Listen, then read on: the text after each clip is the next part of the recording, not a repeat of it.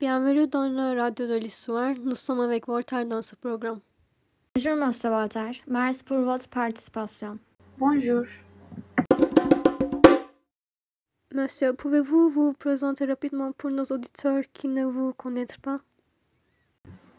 Je m'appelle François-Marie Auret, mais mon surnom est Voltaire. Je suis né en 1994 à Paris. Originaire d'un milieu bourgeois, j'ai fait des études et choisi rapidement une carrière littéraire. Vous êtes l'un des importants écrivains qui a changé le monde avec votre littérature. Avez-vous tourné vers d'autres branches? En fait, je suis intéressé par la philosophie, l'histoire et l'écriture des poèmes. Quelle différence avez-vous constatée par rapport à la France lorsque vous êtes allé en Angleterre? J'ai été étonné par la grande liberté d'opinion et d'expression. Quels étaient vos objectifs à votre retour en France et qu'est-ce qui a changé dans votre vie? À mon retour, j'ai continué ma carrière littéraire pour changer ma société.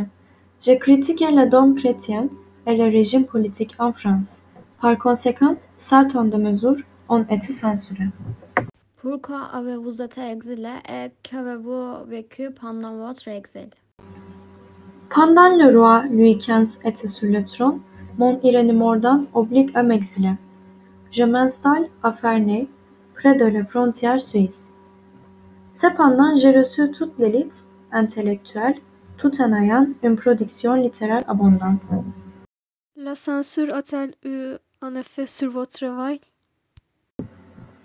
À cause de la censure, la plupart de mes écrits ont été interdits.